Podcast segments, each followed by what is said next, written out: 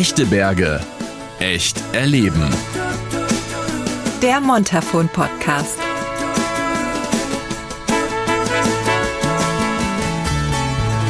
Und hier sind Jens und Hermann. Hallo, ich bin Jens, einer der beiden Moderatoren von Echte Berge, echt erleben, dem Montafon Podcast. Ich sag schon mal jetzt Danke fürs Zuhören und Abonnieren.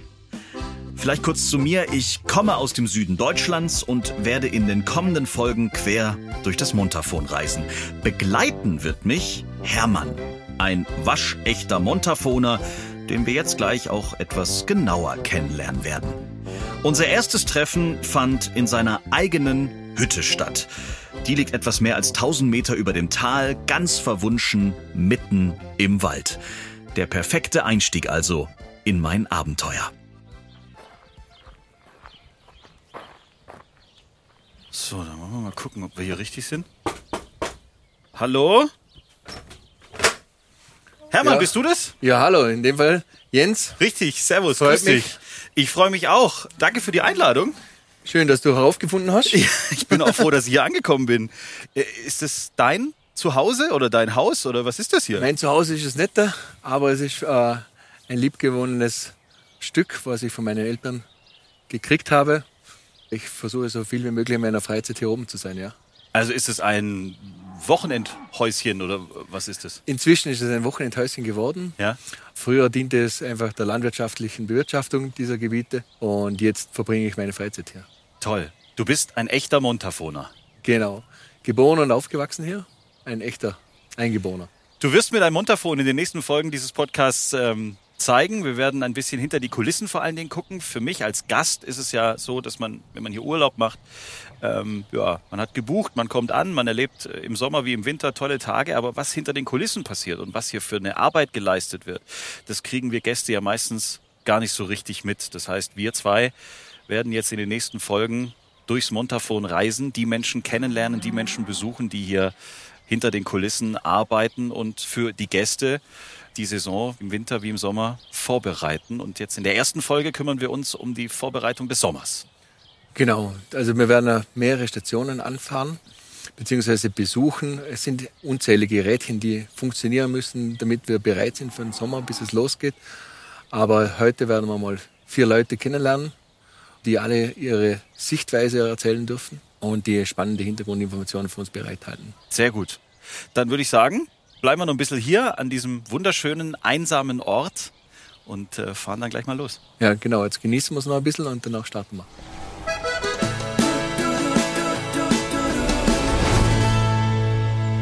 Der Sommer im Montafon.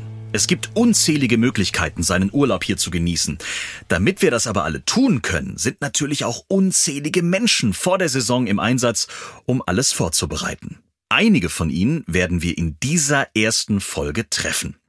Als ersten Ingo Kleens. Wir treffen Ingo an einer Mautstation am Ende des Tals. Hier beginnt die bekannte Silvretta Hochalpenstraße. Eigentlich die bekannteste Straße im Montafon. Ingo und sein Team haben hier nach dem Winter einiges zu tun. Für die Silvretta Hohalpenstraße bin ich der Betriebsleiter und ich bin auch für die Sicherheit und für die Nutzbarkeit der Silvretta Hohalpenstraße zuständig. Wann fangt ihr denn an, überhaupt das Ganze mal von Schnee zu befreien und so weiter und so fort? Also es ist so, das ist natürlich jedes Jahr wieder anders, je nach Schneeverhältnisse. Aber es ist immer im Bereich April, schauen wir dann schon mal mit den Lawinenkommissionen, wie die Situation aussieht. Mit dem Helikopter fliegt man so mal ab, schaut, wie viel Schnee noch in den Hängen oben liegt. Wenn dann grünes Licht seitens der Lawinenkommissionen kommt, beginnen wir mit dem Räumen vor der Silvretta Hochhalbenstraße. Wie viel Meter Schnee liegen dann da noch im Schnitt auf der Straße? Also das ist so, auf der Straße selbst liegen so circa zwischen ein und zwei Meter. Aber bei den Lawinen kommt es schon vor, dass es bis acht, neun Meter hohe Schneewände, Acht, neun Meter. acht, neun Meter hoch sind die schon, ja.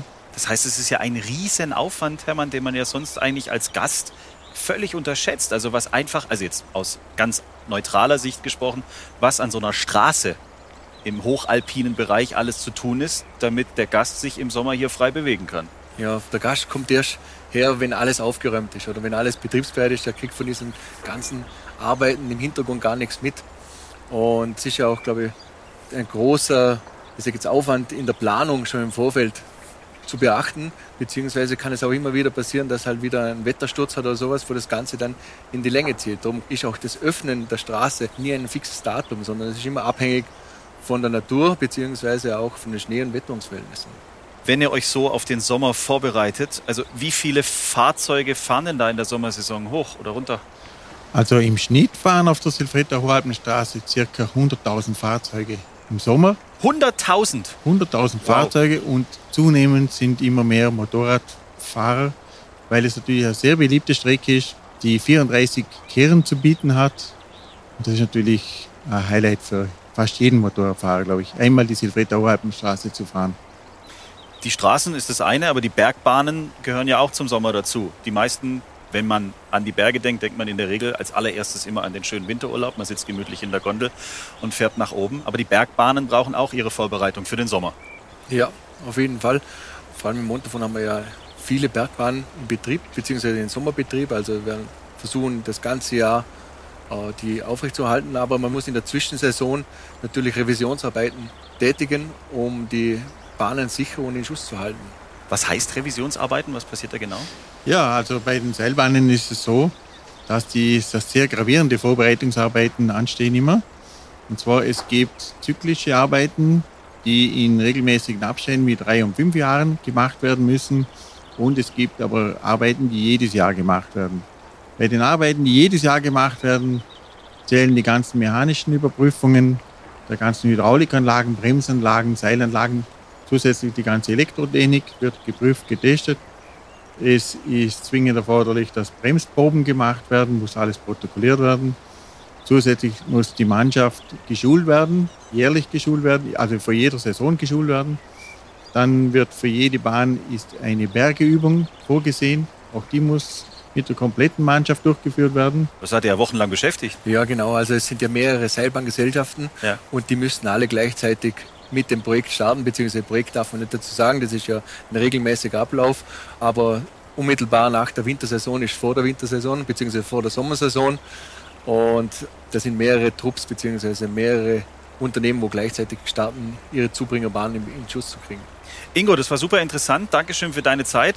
Äh, Hermann, wir gehen jetzt richtig weit nach oben, wenn ich das richtig weiß. Ich soll mir auch eine Jacke mitnehmen. Genau, jetzt geht es hoch auf die Heilbronner Hütte über die Waldgrenze. Wir werden auch noch ein bisschen Schnee sehen, bin ich überzeugt. Eine Alpenvereinshütte auf 2400 Ungrad. Wir werden auch die Kopfstaumauer sehen, also einer der großen, impulsiven Bauwerke hier im Montafon und wird dich freuen. Also Ingo, dann alles Gute. Ein, wie sagt man denn jetzt? Einen guten Start. Äh Unfallfreie Saison, das ist das Allerwichtigste. Wenig Unfälle auf der Silfretterstraße, dann sind wir alle glücklich. Wunderbar, alles klar. Dann packen wir es und gehen mal weiter. Erste Station und schon wird mir klar, dass da hinter den Kulissen viel mehr passiert, als man sich das als Gast vorstellen kann. Ab jetzt geht's immer weiter bergauf, Kurve um Kurve. Die Häuser im Tal werden kleiner und kleiner. Wir machen aber auf dem Weg zur neuen Heilbronner Hütte nochmal Halt am Silvretta Stausee.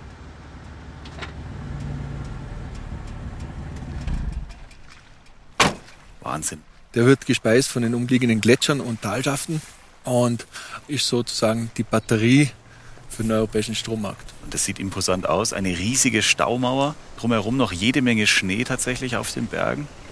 Wasserkraft ist das große Thema, also nicht nur für hier, sondern auch äh, in Deutschland profitiert man von eurer Wasserkraft. Genau, also wir regeln sozusagen den Strommarkt und zwar mit Spitzenstrom. Also wenn viel Strom benötigt wird, dann können wir die Schleusen öffnen und Strom wird erzeugt. Und wenn aber zu viel Strom im Netz ist, weil die Windkraftanlagen oder die Photovoltaikanlagen einfach nicht abzuschalten sind, dann benutzen wir den überschüssigen Strom und pumpen das Wasser wieder hoch und haben es dann auf Reserve zum Liegen, wenn ihr wieder Strom braucht. Das heißt, das Wasser wird mehrfach durch die Turbinen gejagt und mehrfach genutzt. Genau, einmal im Pumpbetrieb, da dient es zum Stromverbrauch und zum Speichern. Ja. Und dann zur Stromerzeugung geht es in die andere Richtung.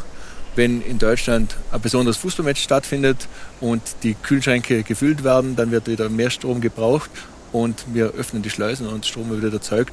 Und so sind wir die Lieferanten des Spitzenstroms für den deutschen bzw. europäischen Markt. Aber das war jetzt nicht irgendwie so ein Gag, sondern ihr seht wirklich, wenn wir Deutschen zu viel Strom verbrauchen, dann könnt ihr das an euren am Wasserpegel oder woran seht ihr das? Ja, da, da wird einfach da also das gemeldet, jetzt wird mehr Strom gebraucht. Also das ist nicht nur eben bei Fußballmatchen, sondern da merkt man gut am Morgen, wenn die Leute aufwachen, ist so ein erster Hype, wenn die Kaffeemaschinen eingeschalten werden, dann zum Mittag ist nochmal so ein Hype und am Abend auch wieder, wenn die Fernsehgeräte angeschalten werden. Und so sieht man immer so Schwankungen und dementsprechend wird sich auch der Wasserstand in den Stauseen verändern. Fußball gucken dank Wasserkraft aus dem Montafon, finde ich super. Alles klar, unser kleiner Zwischenstopp auf dem Weg zur Hütte hoch. Wie, wie lang fahren wir jetzt noch oder laufen wir oder wie machen wir das jetzt? Ja, so gut wie du dich fühlst. Wir können gerne laufen. Oh, ich fühle mich super.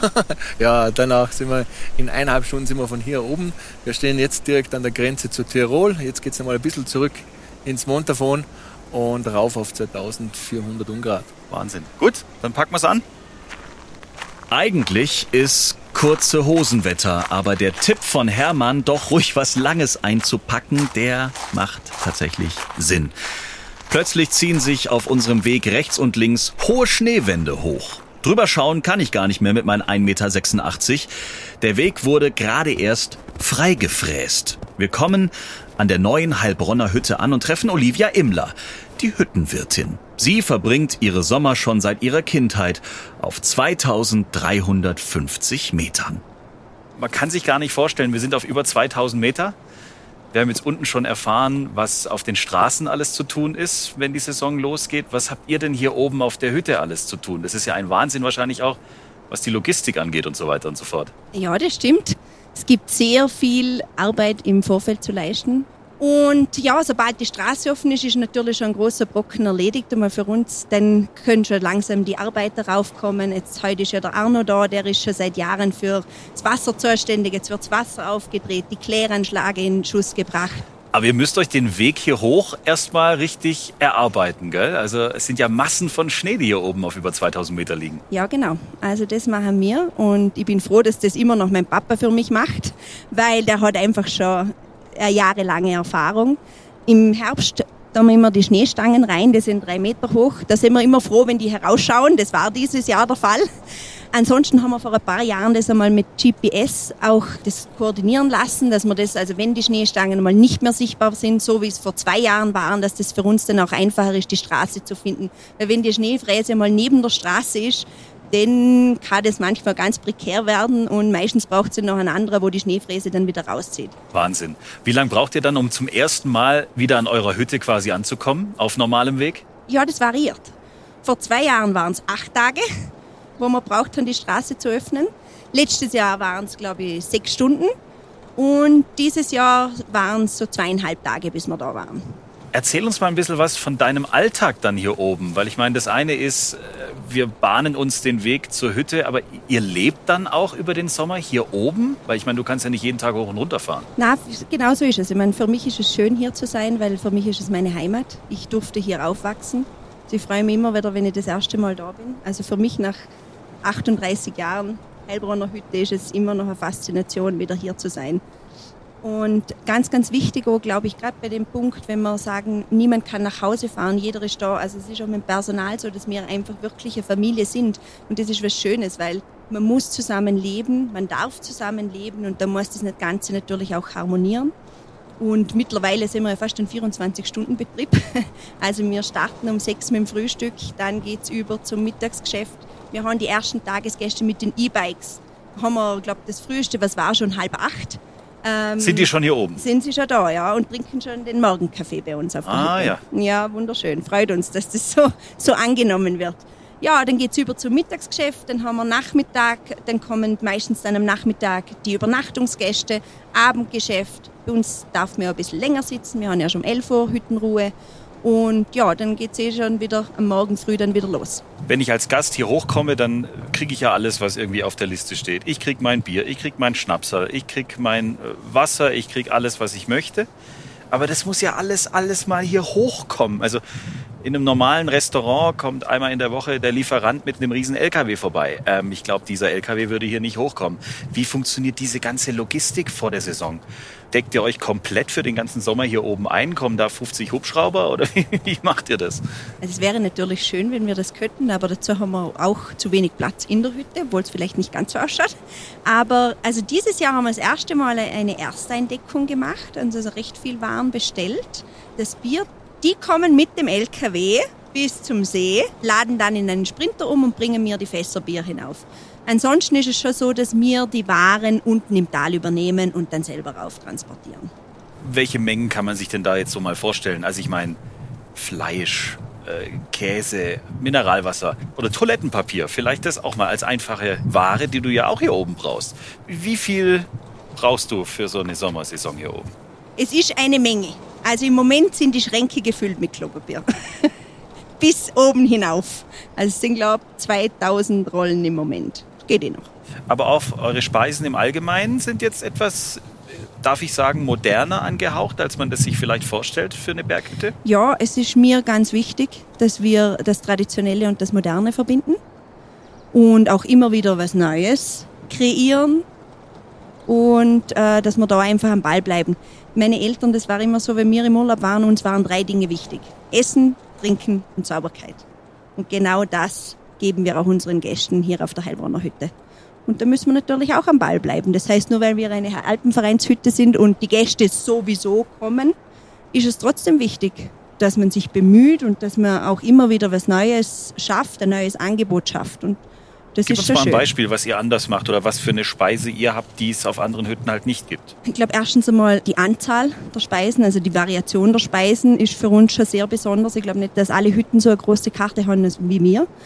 Was uns natürlich jetzt ganz speziell hervorhebt, seit letztem Jahr haben wir so spezielle Themenabende, Winterabende. Da kochen wir auch ein bisschen exklusiver, also Richtung schon Sterneküche. Mein Freund ist auch der Koch zusammen mit meiner Mama, der kommt aus der Sterneküche und da machen wir das immer also in Verbindung mit Wein.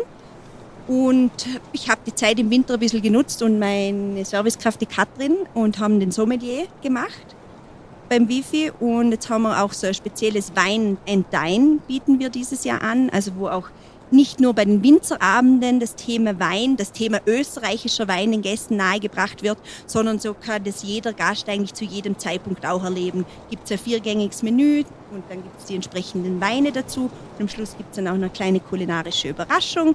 Und ja, wird auch schon sehr gut angenommen. Das klingt jetzt nicht so nach Kaminwurzeln oder sowas, was ich hier so kenne von der Berghütte. Nee, und vor allem, jetzt ist gerade schade, dass wir vor der Saison hier sind und nicht in der Saison. Gell? ja, ich sehe schon, du hast Hunger. Ja, beziehungsweise da bekommt man ja Hunger. So allein schon mit der Begeisterung, wie die Olive das schildert, kriegt man ja schon Lust auf Essen und Wein. Du hast ja vorhin auch gesagt, es ist ja auch eine Familientradition. Äh, Du hast es jetzt quasi übernommen. Wie hat die Generation davor so darauf reagiert, dass du gesagt hast, okay, ich mache das jetzt mal ein bisschen anders? Meine Eltern, die haben das eigentlich schon im Vorfeld auch so handgehabt. Also es hat immer schon ein spezielles Augenmerk auf das Thema Wein. Das haben wir jetzt natürlich noch vertieft. Also meine Eltern haben das schon zuvor auch schon so gemacht. Die haben halt einfach noch ein bisschen spezieller und die sind voll, auf, voll begeistert.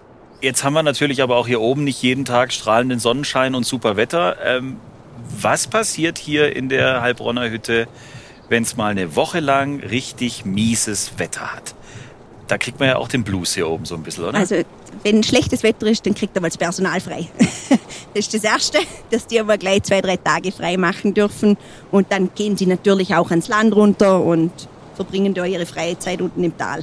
Bei uns muss man auch sagen, wir, haben ja, wir liegen ja an dieser Ransalb-Route. Das ist die Mountainbike-Route, wo von Oberstdorf bis zum Gardasee, Komosee gibt es ja viele Varianten mittlerweile. Und wir haben halt viele Biker. Und die Biker sind eigentlich auch die, wo bei Wind und Wetter kommen. Das heißt, wir haben schon immer Leute, egal ob schneit oder regnet oder hagelt. Also es, die Leute kommen. Also das Geschäft geht tatsächlich nie aus und du hast eigentlich wirklich den Sommer über keine Pause. Selten. Und vor allem, ich habe immer jeden Tag neue Gäste. Oder sind das so Welle, wo sagen wir bleiben zwei, drei Tage da? Großteils haben wir natürlich Gäste, wo nur eine Nacht sind. Jetzt so mit den Rundwanderungen, wenn Sie so eine Verwallrunde machen, kann es auch sein, dass Sie am Anfang bei uns sind und am Schluss noch einmal. Aber haben wir auch viele Gäste gehabt, wo eben weitergegangen sind und wo jetzt gesagt haben, dieses Jahr sind sie eine Woche bei uns. Und das ist schon selten und hat aber auch sehr zugenommen. Hat man hier oben Internetempfang? Ähm, ja, aber nicht gut. also wir haben auch kein öffentliches WLAN. Das heißt aber, das ist auch der perfekte Ort, um sich auch mal so ein bisschen zu entschleunigen. Ja? Finde ich auch. Braucht man ja kein Handy, wenn man da ist. Zurück zum Wesentlichen. Es ist ein besonderer Ort da. Ich sage das immer wieder und ich glaube, das schätzen nur die Leute. Und ich glaube, es kommt immer mehr. Ja, also merkst du das auch anhand deiner Gäste, dass du merkst, okay, es ist jetzt nicht mehr der klassische Wanderer, sondern eben auch jemand, der vielleicht sagt, ich muss aus dieser stressigen Welt irgendwie mal ausbrechen und ich gehe jetzt auf diesen Berg da hoch und ich komme jetzt hier an, vielleicht der absolute äh, Anfänger, der dann mhm. plötzlich hier richtig aus sich rausgeht und, und äh, so richtig den Akku aufladen kann? Absolut. Wandern ist wieder total salonfähig geworden. In jeder Altersklasse. Also wir haben, wenn ich mich als Kind erinnere, da sind halt schon, ich glaube, so 50 plus waren so der Großteil von den Gästen. Und jetzt ist das vom Kleinkind bis keine Grenzen gesetzt. Ein E-Bike macht es ja wieder auch wieder für viele wieder möglich, auch im höheren Alter wieder Gipfelziele oder Hüttenziele zu erreichen. Das heißt, es verändert sich ja auch ständig mit der Technik, die wir dann haben, auch wiederum das Publikum so ein bisschen. Ne? Also mit dem E-Bike, was du Hermann vorhin mir erzählt, ewig braucht man nicht, bis man hier oben ist.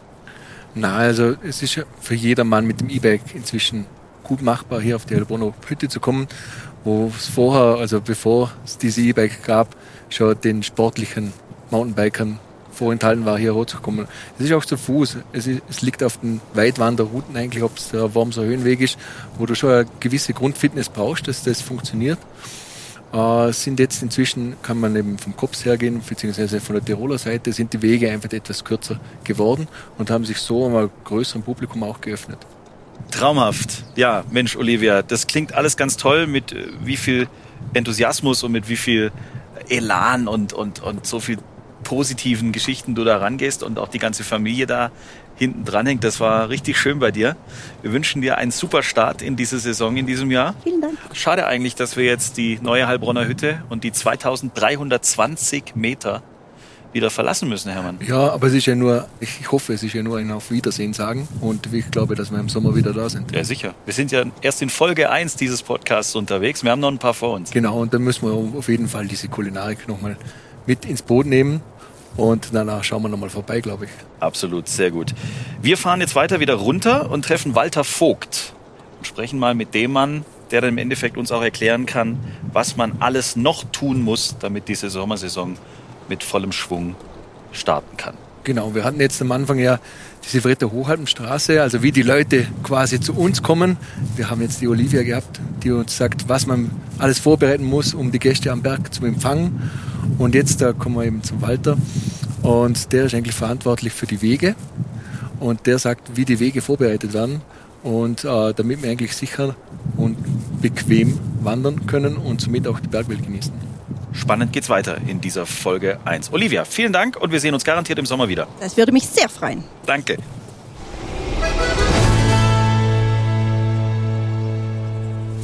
Also ich muss schon sagen, Hermann, ich komme ganz schön rum. Heute Morgen haben wir die Hochalpenstraße, die Silvretter Hochalpenstraße quasi eröffnet. Genau. Dann haben wir geguckt, dass die Bahnen alle fahren.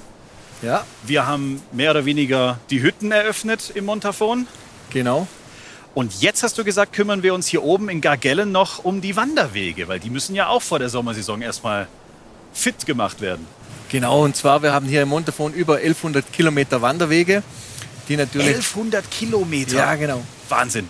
Das ist natürlich ein großen Aufwand, die auch vor der Saison in Schuss zu bringen. Ja. Und dazu braucht es einfach viele gute Hände und viel Kraft, um diese in Schuss zu halten. Und einer davon, der das mit Leib und Seele macht, ist der Walter, hier in Gagellen, zuständig eben für über 120 dieser Kilometer von äh, Wanderwegen im Montafon. Ist das der fleißige Mann da vorne? Genau, der ist in der Arbeit und macht hier eine kurze Pause für uns. Sehr gut. Grüß dich, Walter. Hallo Walter, grüß dich. Dürfen wir ganz Hallo. kurz stören? Ja, klar. Du bist mittendrin in den Vorbereitungen zur Sommersaison. Das sieht nach einer Motorsense aus. Ja, da bin jetzt die Wanderwege im Ausmähen. Erklär uns doch mal genau, was da passiert. Also für uns normale Gäste ist es ja, der Wanderweg ist äh, am Berg. Ich laufe ihn hoch, ich laufe ihn runter. Aber da sind ja ganz viele Dinge zu beachten. Ähnlich wahrscheinlich auch wie bei der Hochalpenstraße, was wir vorhin schon besprochen haben. Ja, ich fange halt so an mit den Waldwegen am meisten, weil dort am schnellsten weg ist. Da gehe ich mit mir so ein Laubrechen durch und säge die Bäume, die umgefallen sind. weg, schneide alles raus. Und so arbeite ich mich den hoch und mache die Rinner wieder auf, wenn dann schon langsam wieder die Wetter losgehen, dass die Rinner frei sind und alles. So arbeite ich mich immer höher und höher. Und dann muss ich viel Schilder aufstellen wieder, wo man im Herbst ablegt, wechseln Lawinen und wechseln, wo die Pisten sind. Die werden alle abgelegt und dann versuche ich so schnell wie möglich, sobald die Gäste kommen, dass die Schilder stehen, weil sie brauchen die.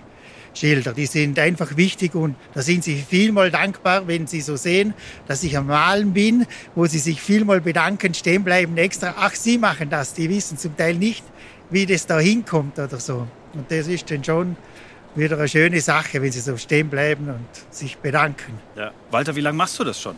Ich mache das jetzt das zehnte Jahr, ist das, ja. Und habe mich da richtig reingelebt. Und es ist einfach einer von den schönsten Jobs, wo ich bis jetzt gemacht habe. Ich habe noch nicht so viel gemacht, aber das ist einer von den schönsten. Das Was ist für dich das Besondere daran oder was ist der Reiz? ich mag das so gerne in der Natur draußen zu sein und die Selbstständigkeit. Ich habe jetzt jede Unterstützung von der Gemeinde auch. Die lassen mir freie Hand. Ich muss einfach nur schauen, dass die Wege alles, dass alles passt.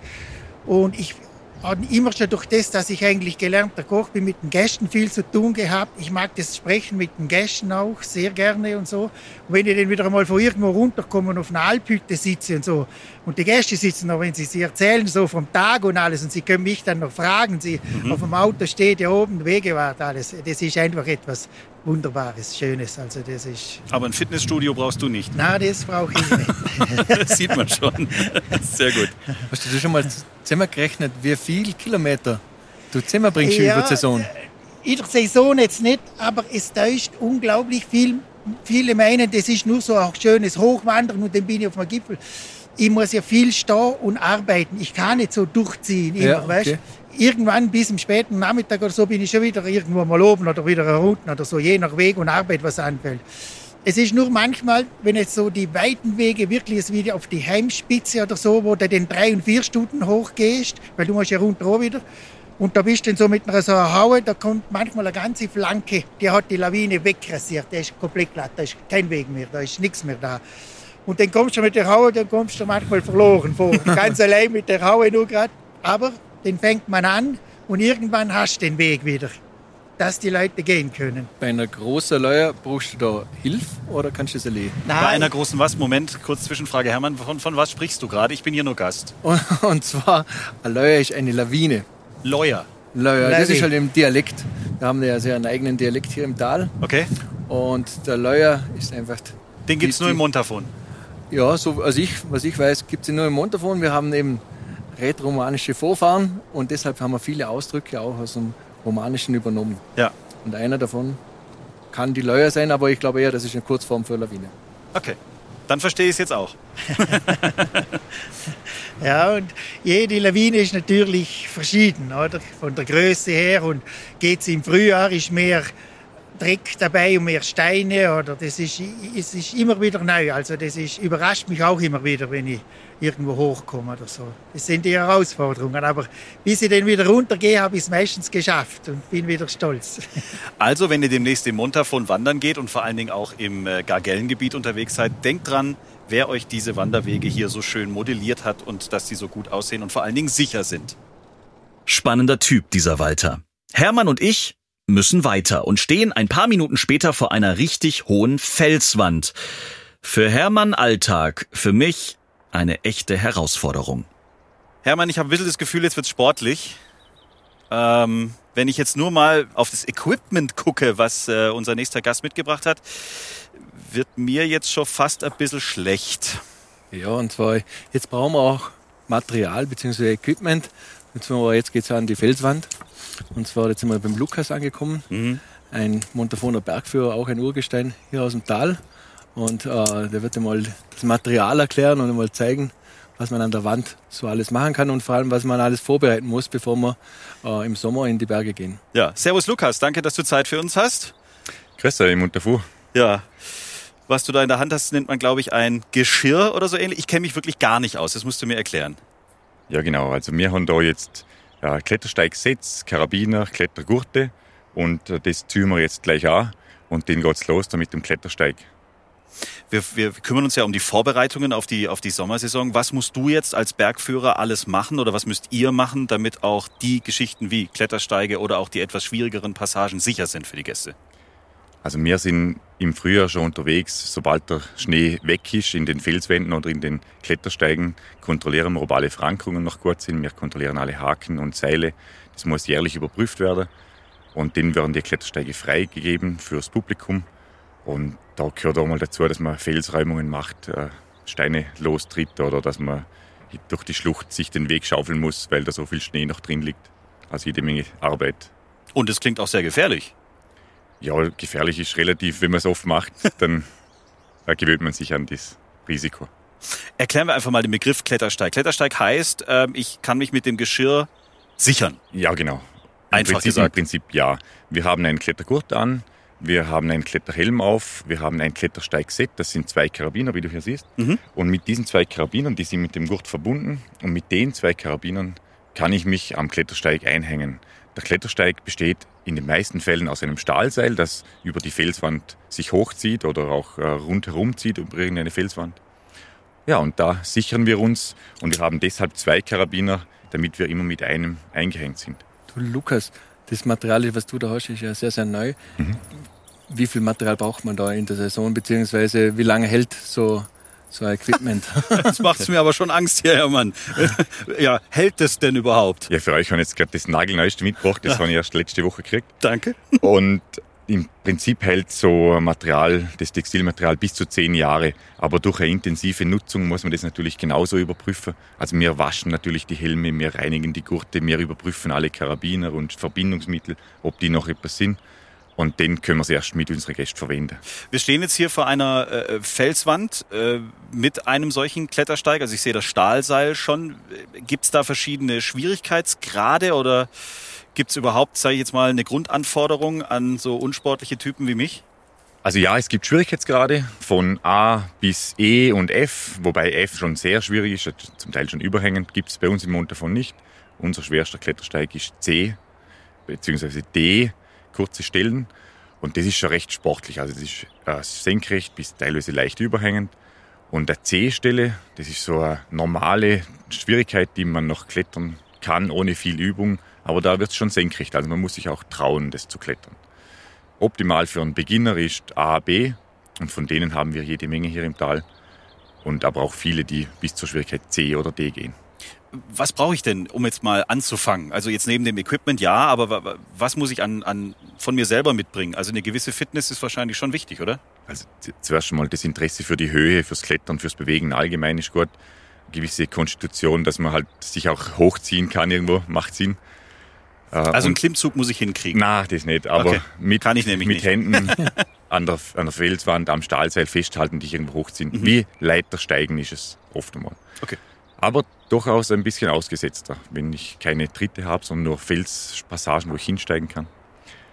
Und dann empfiehlt sich mit dem Bergführer mal mitgehen. Wir haben im Montafon ein super Schnupperprogramm, das nennt sich Berge Plus Programm. Da kann jeder, der das ausprobieren will, mitkommen und wir begleiten alle vom Anfänger bis zum Profi genau dahin, wo er hin will. Neben den Klettersteigen hast du natürlich auch noch andere Wege zu beackern vor so einer Saison. Äh, Was gibt's denn noch neben den Klettersteigen? Ich meine, es gibt ja auch, sehen wir auch von hier tatsächlich, den einen oder anderen, der einfach nur mit einem Seil dann so den klassischen Kletterer macht. Oder wie nennt man das Ja. dann? Bergsteigen ist es ja nicht, sondern das ist richtig Klettern dann. Hm, Es gibt also beim Thema Klettern gibt's äh, den Klettersteig mit dem Stahlseil. Dann gibt's Sportkletterrouten. Das sind verschiedene Haken in einer Felswand, die man mit einem Seil und mit Karabinerhaken dann erklettern kann. Und dann gibt's noch Alpinkletterrouten. Die Alpinkletterrouten, die sind hoch oben auf den Bergen. Das sind große Wände mit 300, 400, 500 Meter. Da sind wir auch unterwegs. Ähm, die sind aber, die werden nicht jährlich überprüft, weil das wäre viel zu viel Aufwand. Aber hier im Klettergarten, wo wir jetzt uns befinden, da haben wir jetzt gerade letzte Woche zum Beispiel die Haken erneuert und auch überprüft, dass die alle halten und dass das alles fit ist für den Sommer und dass die Gäste sich da austoben können. Die bohrt ihr dann da richtig in den Fels rein oder wie kann man sich das vorstellen? Ja, genau, wie du hier siehst. Die Haken, die sind in den Fels reingebohrt mit einer Schlagbohrmaschine, dann wird das Bohrloch gereinigt und dann wird dieser Haken da reingeklebt mit einem Spezialkleber und der hält dann auch so um die zweieinhalb Tonnen. Also da kann man sich auch schön ranhängen. Hätten wir noch ein bisschen mehr frühstücken können, Hermann, heute. Hätte man noch Luft nach oben. Das heißt, Lukas, wenn ich mir das jetzt bildlich mal kurz vorstellen darf, ihr geht in diese Felswände hoch und du hast dann so, eine, so einen Schlagbohrer umhängen oder im Rucksack oder das muss ein Riesengerät sein. Ja, da hat man relativ viel Equipment mit, ja, stimmt. Also Bohrmaschine, kleine Akku-Schlagbohrmaschine habe ich am Gurt hängen. Also ich habe den Klettergurt dann ziemlich voll.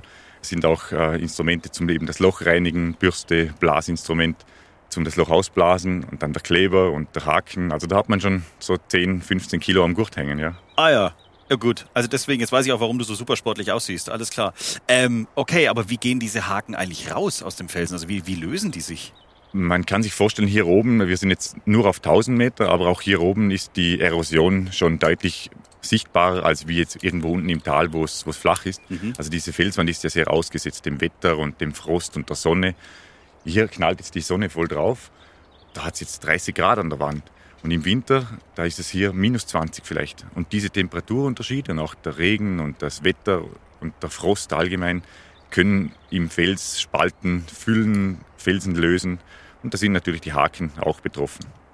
Oft ist es auch so, dass einfach nur Schnee dran hängt irgendwo. Mhm. Und äh, wenn man sich vorstellt, wie schwer äh, eine Fläche 10 mal 10 Meter Schnee ist, die sich an dem Seil festhängt, festfriert und die nach unten zieht, dann kannst du einen Haken, der zwei, drei Tonnen hält, schon mal ausreißen.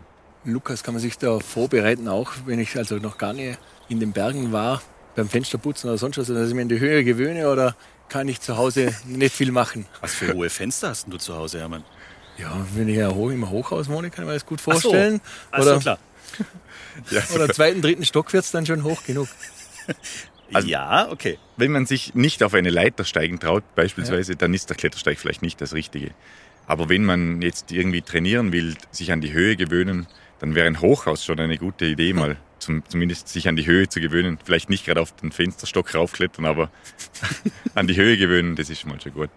Aber man arbeitet sich hier an der Felswand auch von ganz leichten Klettersteigen wie hier zu den schwereren. Also ich empfehle immer, fangt leicht an, seid lieber unterfordert bei den ersten Malen, probiert das mehrmals aus, bis ihr Routine bekommt und dann kann man auch mal einen höheren Klettersteig wieder oben auf der Saula oder auf der Madrisella angehen. Die sind dann schon sehr herausfordernd, weil 600, 700 Meter hoch. Oh ja. Da muss man dann schon ein bisschen körperlich fit sein.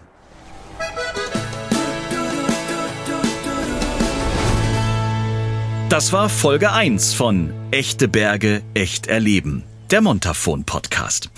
Hermann und ich, wir freuen uns, wenn ihr diesen Podcast abonniert und auch unsere nächsten Folgen hört. In Folge 2 erfahrt ihr mehr über die schützenswerte Natur hier oben im Montafon.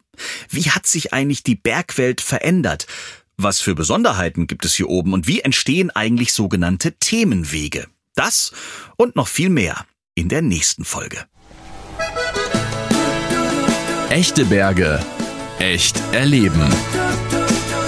Der Montafon Podcast.